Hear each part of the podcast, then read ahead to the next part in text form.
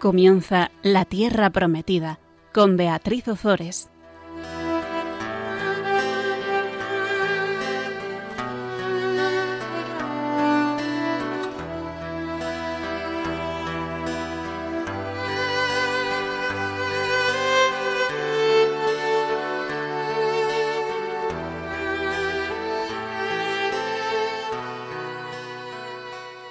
Buenas tardes, queridos oyentes de Radio María. Aquí estamos un miércoles más con todos vosotros compartiendo la palabra de Dios. Buenas tardes, Fabián. Buenas tardes, Bea. Estamos en el micrófono, como, como siempre, Fabián Melendi y Beatriz Ozores.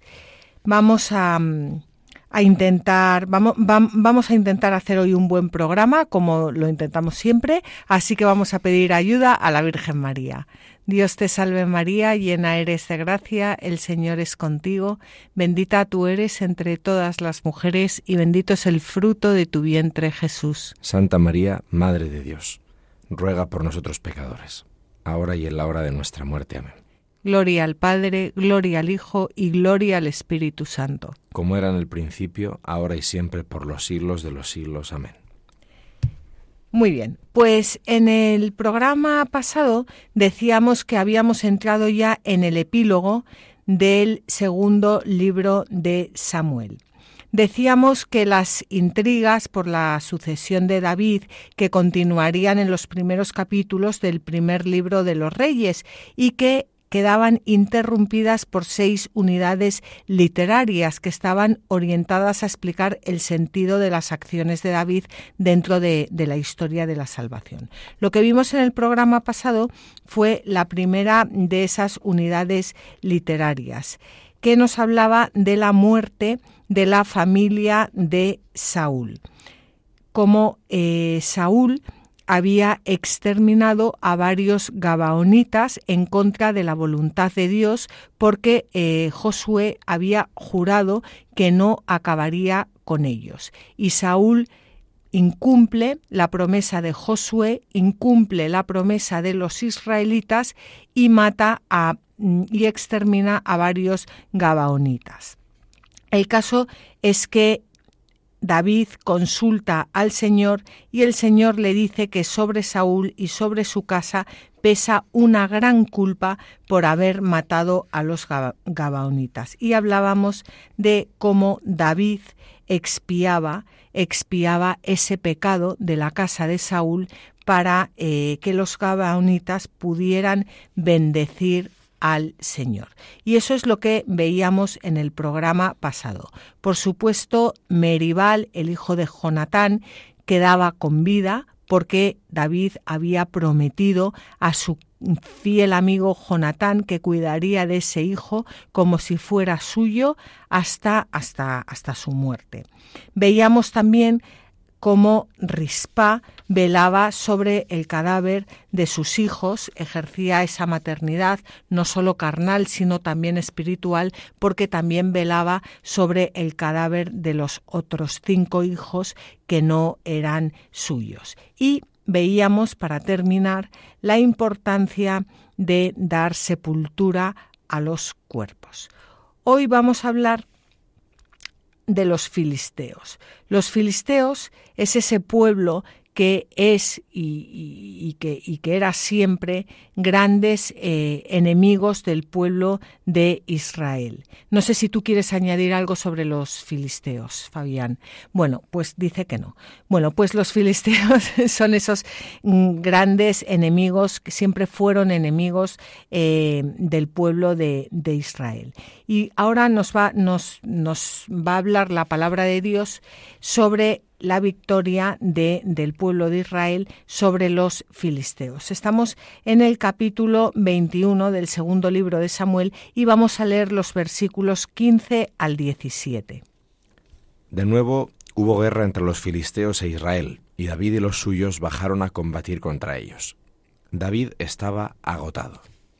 Entonces Gisbi Benob, uno de los hijos de Rafa, que llevaba una lanza de bronce de trescientos siclos de peso, y se ceñía con una espada nueva, expresó la intención de matar a David.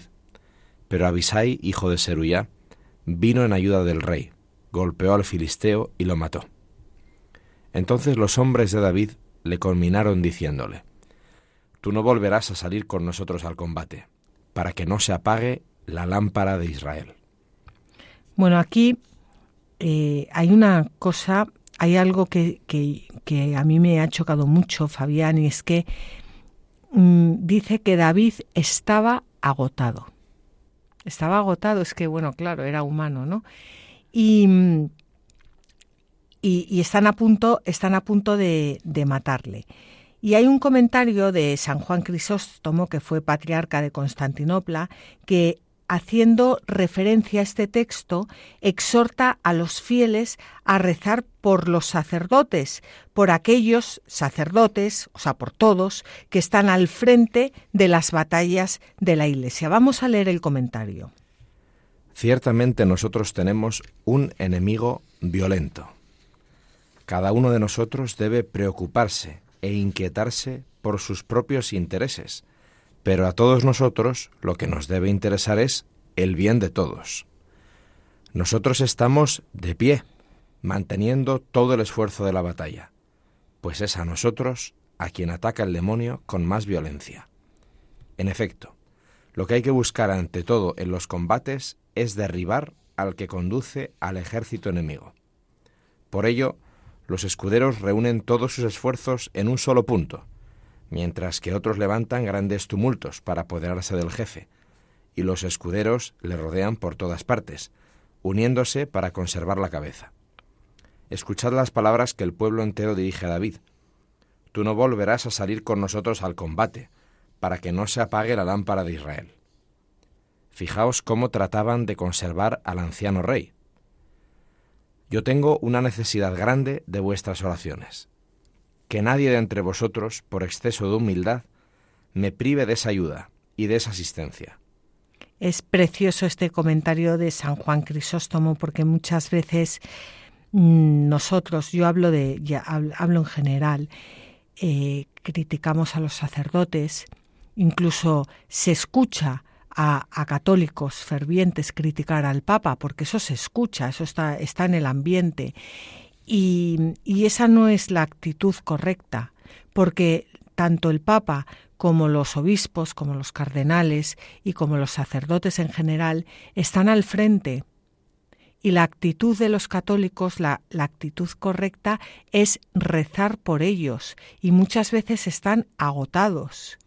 Sí, eh, a mí, eh, no sé, a mí me ayuda a veces cuando veo a algún obispo, mm, me fijo en la cruz que lleva colgada al cuello porque me recuerda, eh, o sea, no me fijo por si está mejor o peor decorada por el material que está utilizado. No me fijo en eso, me fijo en... Eso ya se encargan las mujeres. Me fijo en... Pobre hermano, la cruz que le lleva, lo que le ha tocado. Y de hecho, algún obispo sí que, que se lo he comentado alguna vez. Y le he dado las gracias. Decir, pues gracias, porque porque es muy grande la cruz que, lleva. Es que es, es, es y, son al final los que están dando la cara, los que los que están, bueno, los que están más expuestos, podríamos decir, porque muchas veces, mm, pues, mm, los laicos estamos en nuestra casa rezando, tal, pero, pero no, no nos exponemos públicamente. Muchas veces, digo. Otras sí, por supuesto pero, pero ellos se exponen siempre. Sí, sí, ellos tienen la carga de, de responder por, por la diócesis, por su iglesia. Eso es muy grande. Además, nosotros ya damos por hecho que ellos rezan por nosotros, porque son sacerdotes, ¿no? Y además es lo que tienen que hacer, porque es, es lo que pensamos, eso es lo que tienen que hacer y ya damos por hecho que, que rezan por nosotros.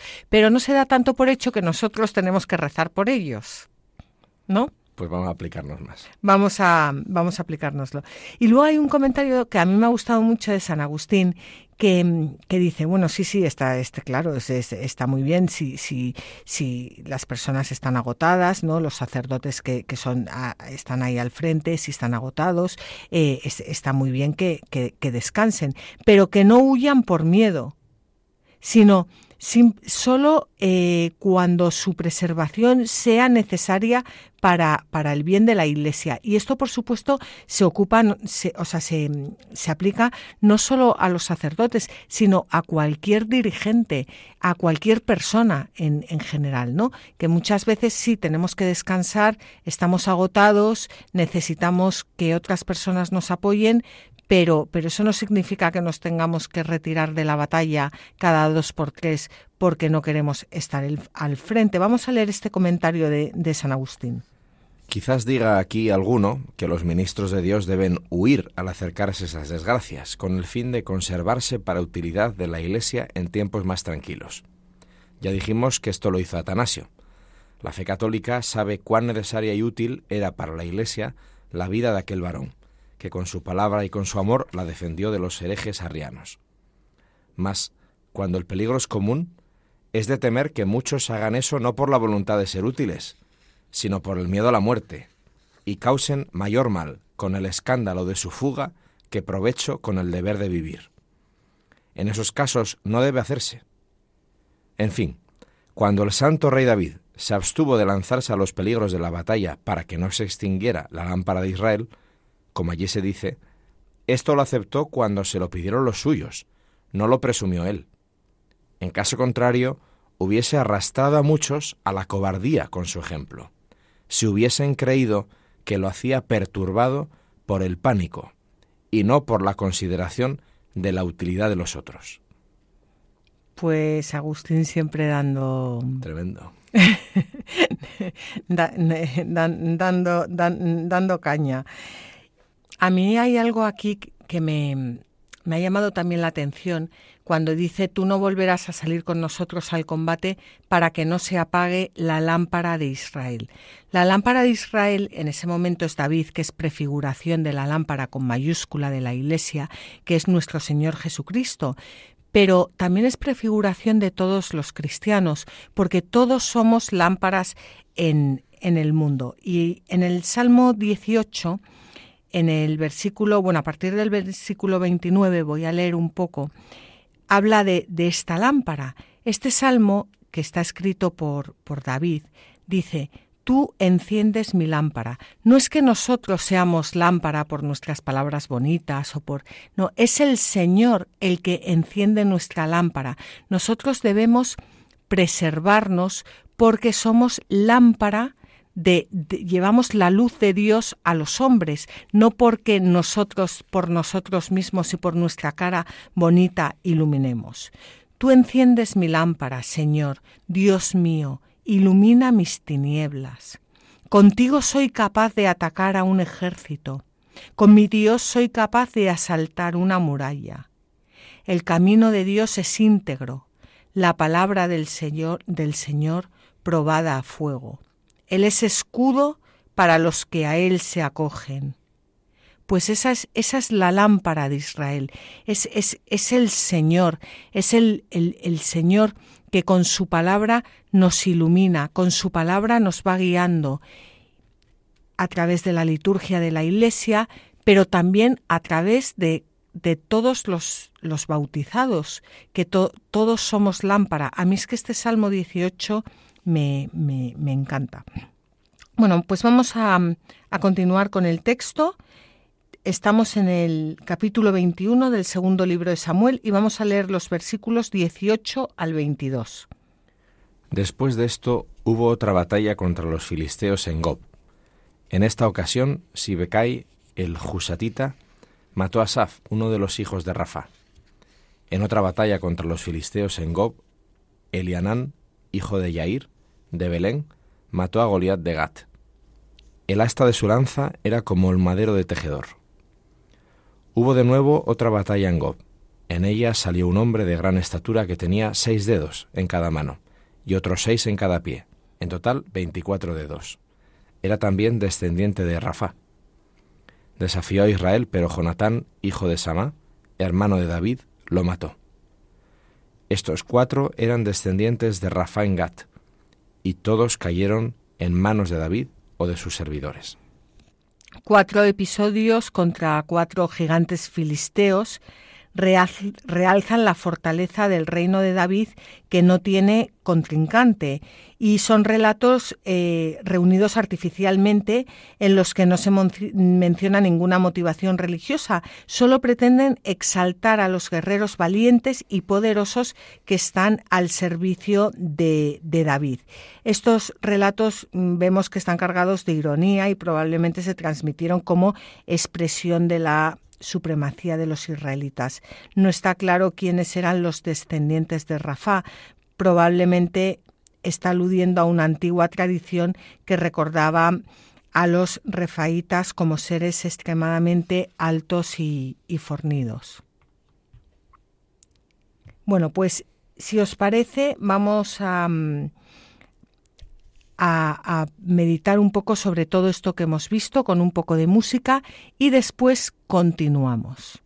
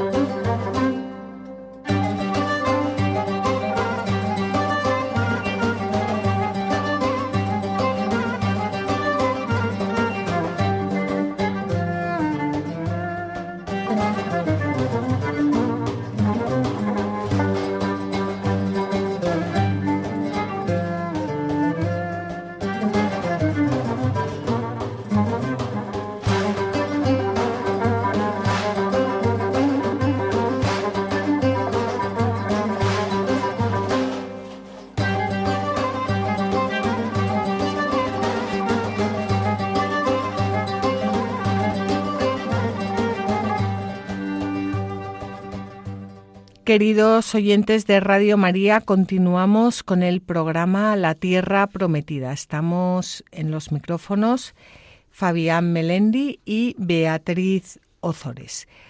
Estábamos comentando la victoria sobre los filisteos y vamos a pasar a una siguiente unidad literaria, la tercera, dentro del epílogo que nos habla del Salmo de David. Este Salmo de David coincide con pequeñas variantes con el Salmo 18 y en parte también con el Salmo 144. Y lo que es es un canto de alabanza y de agradecimiento que se supone muy antiguo tanto por su estilo como por el uso simbólico del término universo. La primera parte, que narra, que, consta de, o sea, que va de los, de los versículos 1 al 29, canta las acciones de David a favor del rey. Tras la enumeración de los atributos divinos, se describen las amenazas y peligros del monarca. A continuación, se agradece la respuesta de Dios que se manifiesta en los fenómenos naturales y que libera al propio rey del poder de sus angustias. Y finalmente, se reconoce el favor divino que hace justicia al orante que se comporta con rectitud. Vamos a ir leyéndolo poco a poco y comentándolo. Yo lo que, lo que sí os pido es que a medida que lo vayamos comentando y a medida que lo vayamos leyendo, lo leamos en oración y lo hagamos nuestro, porque al fin y al cabo, mm, pues eh, eh, la, la, la la palabra de Dios y sobre todo los salmos y sobre todo estos himnos que coinciden en gran parte con, salmos, pues son mm, expresiones y palabras con las que nuestro Señor Jesucristo oró para dirigirse al Padre. Y Jesucristo, todos, todos estos himnos los hizo, los hizo suyos y en Él los hizo también nuestros. Por eso muchas veces que no sabemos qué decirle a Dios o cómo rezar, tenemos todo el material en, la palabra de, de, Dios. Así que vamos a, vamos a comenzar con este salmo de David, con este himno de David en el capítulo 22 del segundo libro de Samuel. Vamos a leer los versículos 1 al 4. David dirigió al Señor las palabras de este canto, cuando el Señor lo libró de la mano de sus enemigos, y sobre todo de la mano de Saúl. Dijo así, El Señor es mi roca, mi alcázar, mi libertador, mi Dios, la peña en que me asilo, mi escudo, mi fuerza salvadora, mi baluarte, mi refugio, el Salvador que me libra de los violentos clamo al Señor digno de alabanza, y quedo a salvo de mis enemigos. Bueno, pues aquí vemos cómo David enumera, hace una enumeración de los atributos divinos.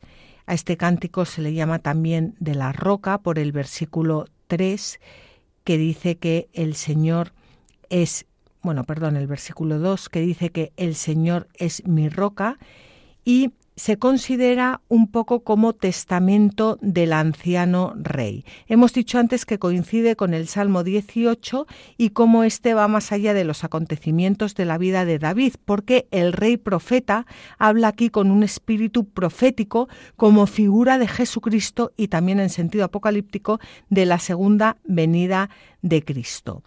Y podemos, eh, podemos pensar que como ya lo hemos dicho antes también, que este salmo lo rezó nuestro Señor Jesucristo, que lo hizo suyo y que nos invita a todos nosotros a entonarlo con él. Y hay un comentario de, de Orígenes que nos habla precisamente de esto y que vamos a leer a continuación. David dirigió al Señor las palabras de este cántico el día en que Dios lo libró de la mano de todos sus enemigos y de la mano de Saúl, y dijo, El Señor es mi roca y mi alcázar el Señor mi libertador, mi Dios será mi guardián. Así pues, si también tú puedes considerar atentamente quiénes son los enemigos de David, a los que vence y derriba en los, en los dos primeros libros de Samuel, y de qué manera se hizo digno de merecer la ayuda de Dios y el ser librado de todos sus enemigos, entonces también tú podrás entonar este cantar. Bueno, eh, es que Orígenes, pues yo siempre lo digo, si es que es, que es fantástico. Si puedes considerar atentamente quiénes son los enemigos de David a los que vence y derriba en los dos primeros libros de Samuel.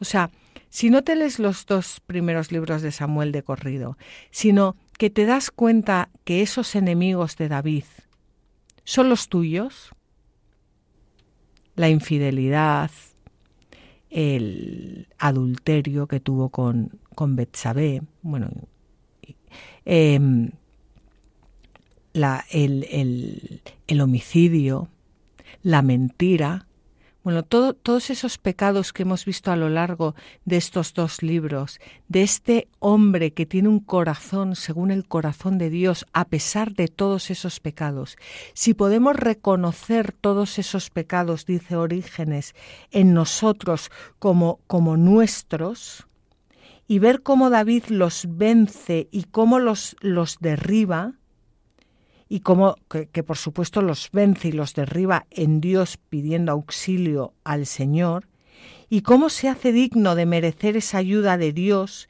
y de ser librado de todos sus enemigos, entonces también tú podrás entonar este cantar. ¿No te parece impresionante? Me parece muy impresionante y esto es el Espíritu Santo quemando el corazón del que reza, ¿no? Porque es, es que cuando la iglesia rezamos el, lo que se llama la liturgia de las horas, ¿no? Dice, dice el magisterio de la iglesia que somos nosotros, evidentemente, pero la liturgia de las horas, laudes, vísperas, completas, es la oración de Cristo, es la oración del Hijo, es la oración de Cristo al Padre en nuestros labios y además a través de nuestros labios se incorpora el resto de la creación, ¿no? Y esto es posible gracias a la acción del Espíritu Santo en nosotros. Entonces, dice Orígenes, ¿no? Entonces también tú podrás entonar este cantar. Es decir, a medida que el Espíritu Santo te vaya concediendo, darte cuenta de que tú existes, nos movemos y existimos, ¿no? Somos, nos movemos y existimos en la vida de Dios. Que gracias a la humanidad de Cristo, que está llena del Espíritu Santo, el Espíritu Santo nos llena a nosotros, como nosotros humanos, ¿no? Y como criaturas.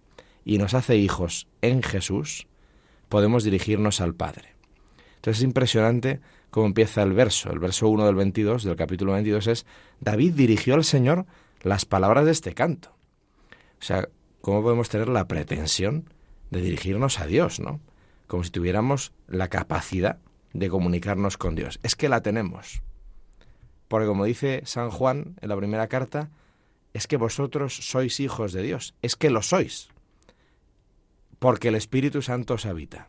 Entonces, cuando un cristiano con el resto de la iglesia ora, y además usa la palabra de Dios para orar, es Cristo el que está en el Espíritu Santo orando al Padre.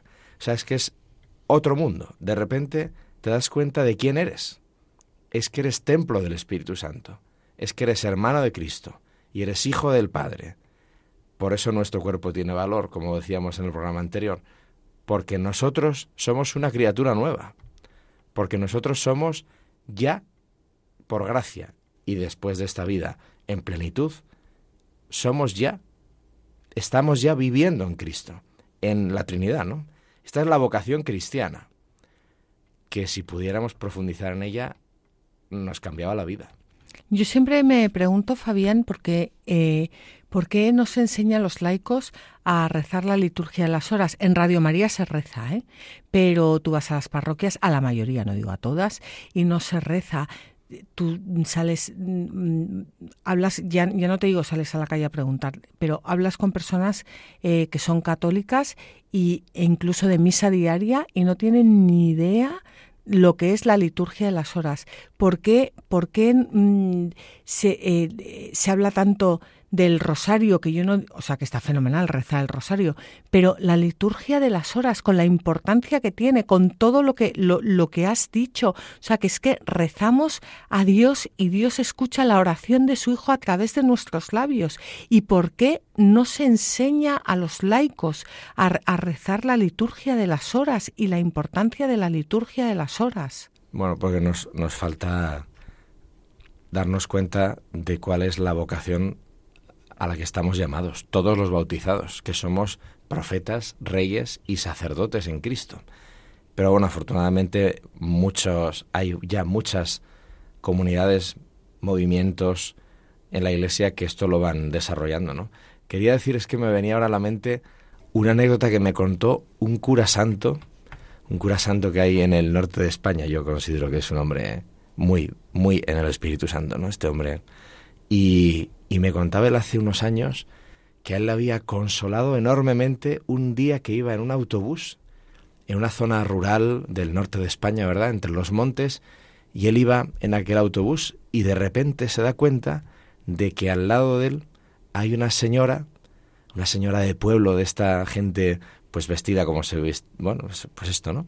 Una señora de pueblo con las manos muy trabajadas, pues con la bolsa del mercado que iba al pueblo central, al mercado y tal, y que asomaba de la bolsa del mercado un diurnal, que es el libro donde están las laudes y vísperas y tal, ¿no?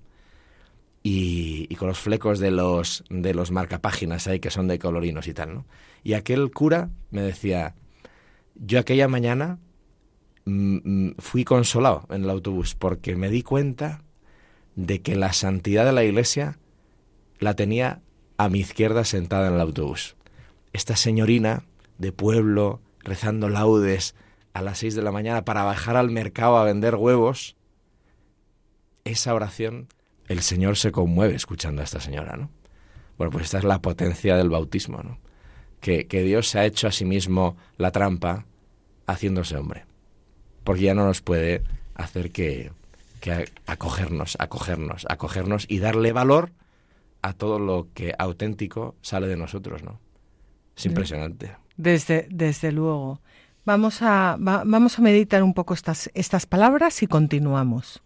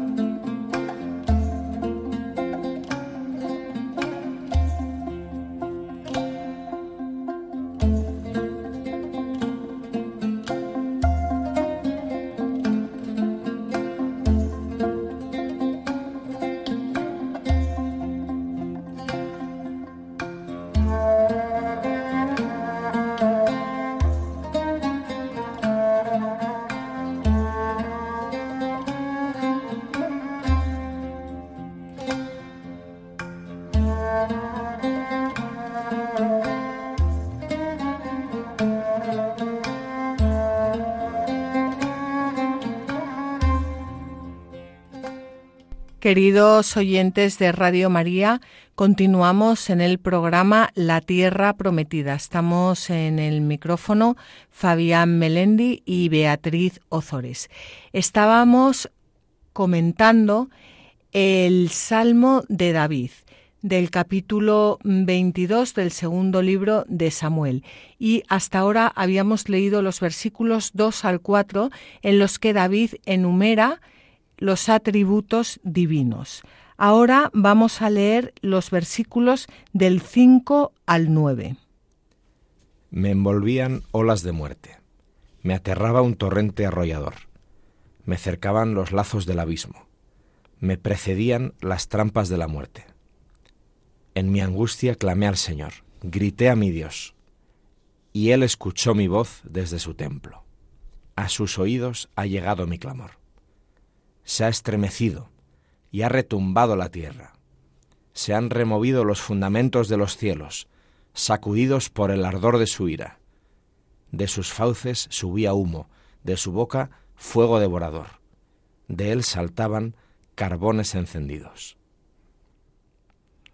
En estos versículos David describe gráficamente, bajo la imagen de una tempestad, la ira de Dios que ha quebrantado la fuerza de los enemigos de, David. En el Salmo 96 se describe en forma semejante la parusía de Cristo y esta ira sublime con que Dios acude misteriosamente en socorro de David nos muestra lo que será la ira del Cordero en el gran día del juicio. Y es que Dios nos ama profundamente y mm, cuando el, Salmo habla de la ira de Dios que acude misteriosamente en socorro de David, es que a Dios no le gusta que se metan con sus hijos. Claro, no le gusta que se metan primero con su Hijo Jesucristo y en su Hijo Jesucristo con sus hijos. Y mm, y meterse con un, con un católico o con un cristiano tiene sus consecuencias. No es gratuito. Es como cuando, mm, no sé, eh, no, estamos con una persona y hablamos mal de alguien que esa persona ama profundamente. Pues esto multiplicado por mil. Es que a Dios no le gusta que hablen mal de sus hijos. No le gusta absolutamente nada. Y esto no lo tenemos en cuenta. Y, esto es algo que a mí me, me, ha hecho meditar mucho. Yo estoy muy metida en proyecto Amor Conyugal y, y de hecho, este, bueno, hemos, vamos, voy a, muchos retiros, ¿no? A, como matrimonio, vamos como matrimonios custodios, o vamos como conductores, o vamos a ayudar, o vamos a, lo que sea, a lo que se necesite, ¿no? Y, y una de las cosas que, que, que la Virgen, cuando, cuando llamó a este matrimonio, a Mau y a José Luis, para, para, que empezaran pues todo este, este camino, les dijo al corazón es, cuando vayáis a hablar mal a vuestro esposo, decídmelo a mí.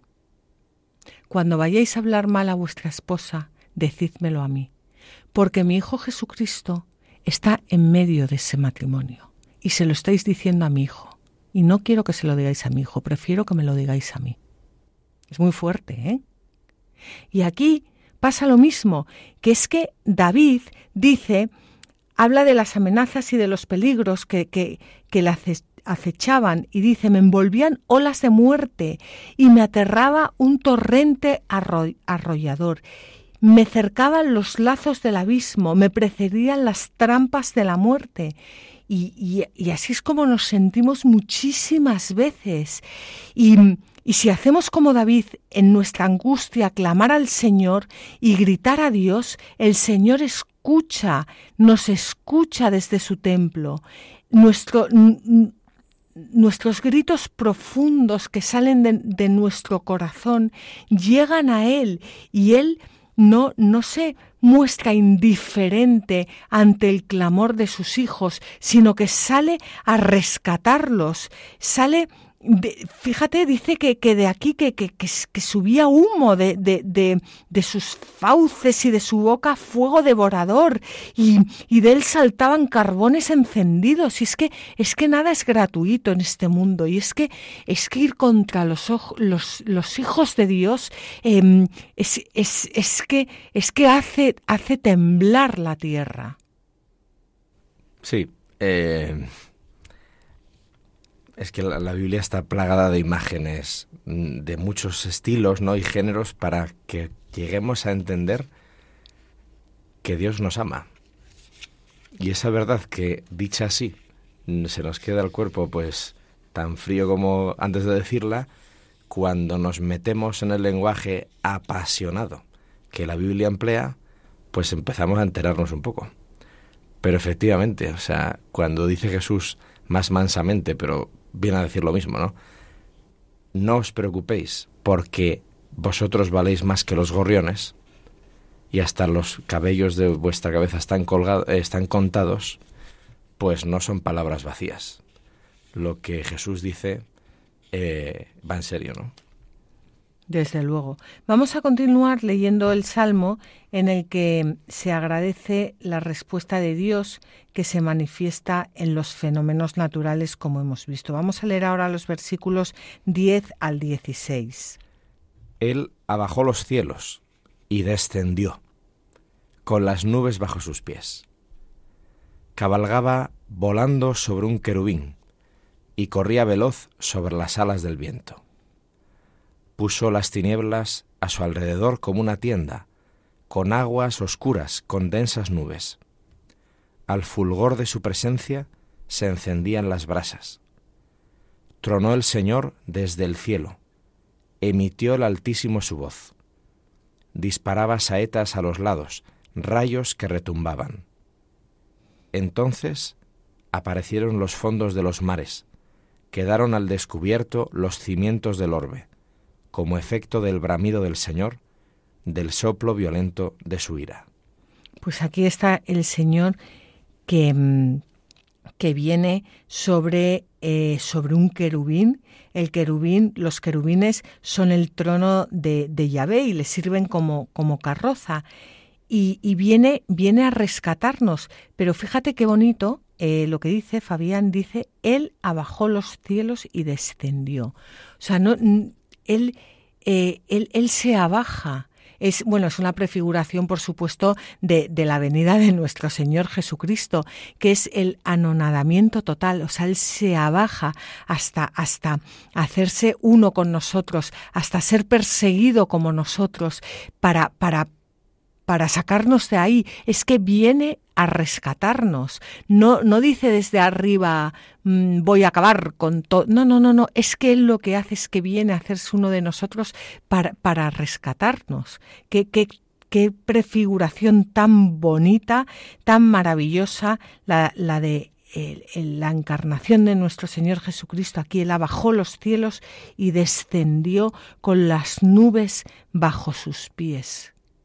Es que este trozo está, si eso sería un ejercicio precioso. Coger el Salmo 22, verso 10 al 16, esto que acabamos de ver, ir viendo en cada, porque cada frase la puedes encontrar aplicada en algún detalle o de los evangelios o del libro del Apocalipsis, que se entiende tan mal a veces ese libro y es un, es un libro espectacular.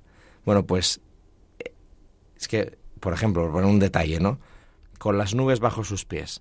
Y ahí el Evangelio de Lucas y el Evangelio de Mateo y los hechos de los apóstoles hablan de que Jesús se alejó de ellos en la ascensión, ¿no?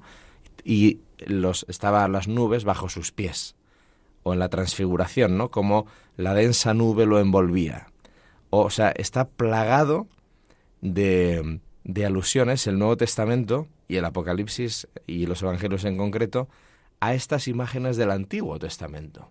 Lo que pasa es que la forma imprecisa, todavía como muy a veces justiciera del Antiguo Testamento, Cristo lo que hace es llevarlo a plenitud y darnos cuenta que no hemos entendido nada.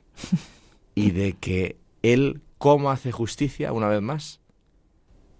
Bajó de los cielos y descendió. Hmm. y, y es que esto está, pues, prólogo del Evangelio de Juan, Él vino a los suyos y la palabra, ¿no? Habla aquí, alzó su voz, y la palabra vino a los suyos, pero no la recibieron, pero aquellos que la recibieron les dio la capacidad de hacerse hijos de Dios, en el himno, en el, en el himno de Filipenses, ¿no?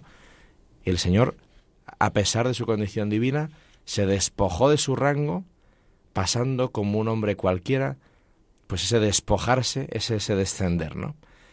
Mm, es que Dios tiene una forma muy particular de hacer las cosas. Desde luego. Pero es la única que es eficaz.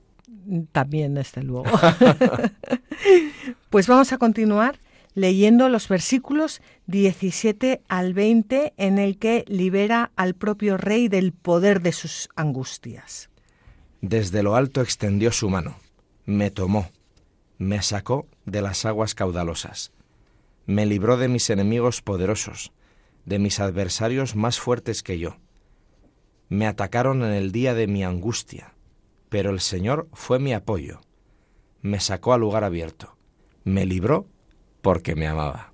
Bueno, en fin. Extendió su mano. Su mano, ¿quién es su mano? Nuestro Señor Jesucristo.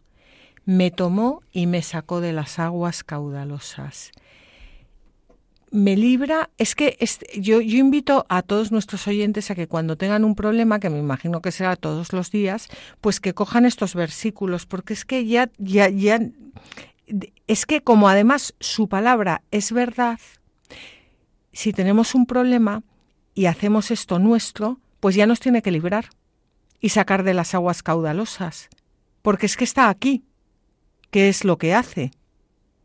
Es que encima se ata a nosotros. Pero sobre todo, como el final de lo que acabas de leer, me libró porque me amaba. O sea, no porque yo me lo mereciera, no, no, porque nos ha creado por amor y para amar. Y porque nos ama, nos libra. Es, es, es tan espectacular porque Dios tenía tanta prisa en decirnos la, el meollo del asunto que ya se le escapa en el Antiguo Testamento. O sea, así con claridad está en el nuevo, ¿no? Dios es amor y nosotros somos sus hijos amados, correcto. Pero tiene tanta prisa por decírnoslo que es que ya sale en el Antiguo Testamento. No hay ninguna tradición religiosa, salvo el judaísmo y el cristianismo en plenitud, que diga esto, que afirme esto, que Dios me ama. No lo dice nadie, nadie en el mundo, nadie solo la verdad completa, que es esta, porque me amaba, ¿no? Pero es que es que es impresionante, porque desde lo alto extendió su mano. Este es, no nos acordamos de la escena en la que Jesús en casa de Pedro levanta a la suegra. Dice el texto, y con los evangelistas no tienen texto, no tienen pergamino que perder. Entonces eh, van, al, van al, al meollo, ¿no? No se expanden demasiado, no se extienden. Pero esos detalles son fundamentales. Entonces Jesús se acerca a la suegra, se inclina sobre ella y le da la mano y la levanta, ¿no? Como a la niña del jefe de, la sinagoga, creo que es, eh, que también entra en casa, se ríen de él, dice que está durmiendo y tal, y Jesús le dice, niña, levántate, y la coge de la mano, ¿no? Es lo mismo, desde lo alto extendió su mano, me tomó, me sacó de las aguas caudalosas. Las aguas, el mar, es la muerte en, en la mentalidad bíblica, ¿no? Me libró de mis enemigos poderosos, de mis adversarios más fuertes que yo. Me atacaron en el día de mi angustia, pero el Señor fue mi apoyo y me sacó al lugar abierto, me libró. Esto es la resurrección de Cristo, ¿no? Y nosotros podemos decirlo, pero no podemos hacer trampas, porque el Padre no resucitó al Señor Jesús antes de morir de la cruz. Lo resucitó después. Claro. Y nosotros, por el bautismo, aceptamos ser incorporados a Cristo y por tanto no podemos pretender resucitar con Él sin morir con Él. Y sucede a la vez, simultáneamente. Entonces cuando le decimos al Señor, sácame del abismo profundo, a la vez le estamos diciendo, pero estate aquí conmigo, porque contigo me sacarás, pero te encuentro en el abismo profundo. O sea, es para un cristiano, esto es muy, muy fuerte, ¿eh? para un cristiano, las pruebas de la vida son lugar de encuentro con Dios. Bueno, por supuesto, porque las pruebas de la vida es donde uno se despoja o donde Dios despoja a uno. Es que todas esas cruces, la mayoría, el 99,9%, eh, nos desgarran porque nos despojan de nuestra soberbia, de nuestra ira, de nuestros apegos, de nuestro... Eh, los santos, santos, santos, santos, es, es, es que bailaban en las cruces bailaban porque porque porque eran eran mm, pequeñas pruebas que, que, les unían más a nuestro Señor Jesucristo. Los que no somos santos, santos, santos, santos nos desgarran. Salimos corriendo. Claro, porque nos están despojando de todo aquello que nos impide de verdad abrazar la cruz. Sí, sí, pero como decía esta hermana nuestra, creo que es Teresa de Ávila, ¿no? En la cruz está la vida y el consuelo. El consuelo, decía. Y ella sola es el camino para el cielo, para la felicidad. Claro. a mí esto se me escapa cantidad de veces. ¿eh? Bueno, claro que se nos escapa cantidad de veces, pero, pero es así. Es así. Vamos a, terminar eh, leyendo la primera parte, los versículos 21 al 29, en los que se reconoce el favor divino que hace justicia al orante que se comporta con rectitud. El Señor me retribuyó según mi justicia, me pagó según la inocencia de mis manos porque guardé los caminos del Señor y no renegué de mi Dios. Tuve presentes todas sus normas, no me aparté de sus decretos, sino que le fui íntegro, me guardé de la iniquidad. El Señor me pagó según mi justicia, según mi inocencia ante sus ojos. Con el piadoso eres piadoso, con el honrado eres honrado, con el sincero sincero, con el taimado sagaz Tú salvas al pueblo humilde y humillas los ojos altaneros. Tú, Señor, eres mi lámpara, mi Dios, que alumbra mis tinieblas. Es que eso de alumbrar mis tinieblas, al final es, es, es, es un juicio particular. En, cuando dejamos que el Señor alumbre nuestras tinieblas, nos damos cuenta de nuestro pecado. Y eso es la cruz y la resurrección. Eso es lo que nos salva, el poder llorar y sentir nuestro pecado porque, porque le estamos ofendiendo a Él. Sí, por eso esta visión eh, punitiva del juicio, ¿no? del juicio personal y final del purgatorio, es una visión todavía un poco pobre. O sea, es esta, es esta la que está aportando este salmo en el segundo libro de Samuel y lo que estabas diciendo tú ¿no? O sea, el dolor del amor es el dolor propio del juicio personal, es el, valor, el dolor propio del purgatorio. O sea, no es que Dios te infrinja daño para castigarte por el bien que no hiciste y el mal que hiciste. Eso, eso es una aberración decir eso de Dios. Sino que ante la claridad del amor de Dios, ante el rostro de Cristo, o sea, el día que nosotros veamos los ojos de Jesús, lloraremos tanto que le hemos hecho llorar. Ese es el sentido del juicio. es el sentido del purgatorio. Por eso duele, porque el dolor, el amor nos hace dolernos de hacerle daño a quien amamos.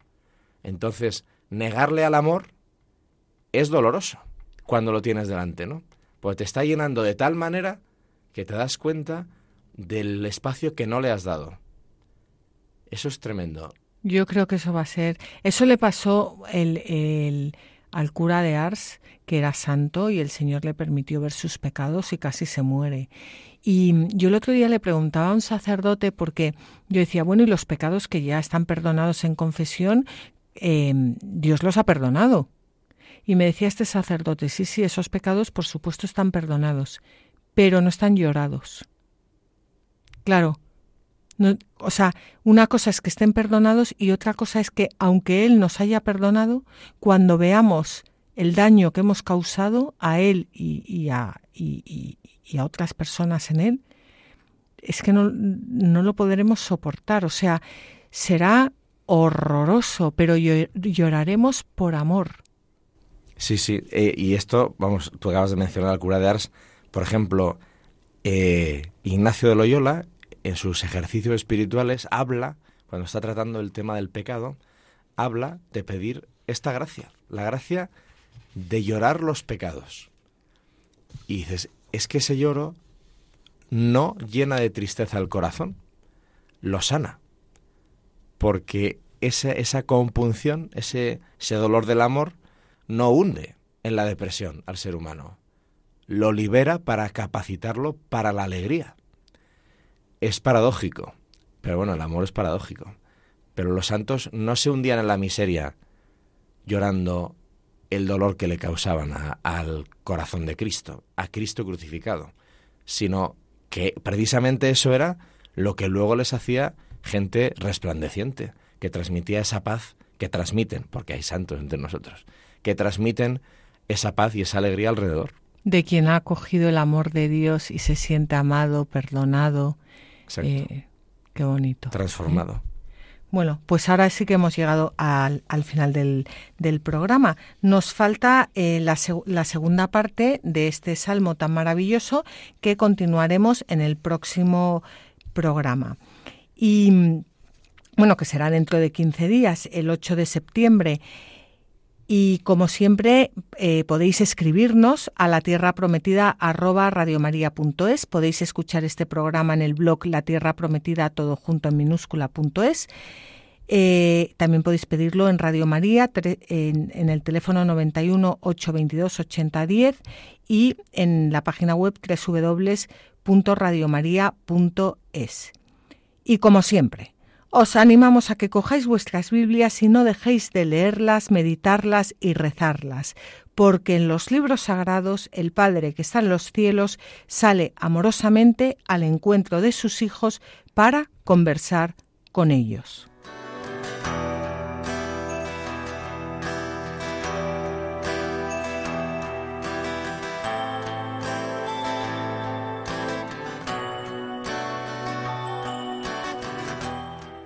Así concluye La Tierra Prometida con Beatriz Ozores.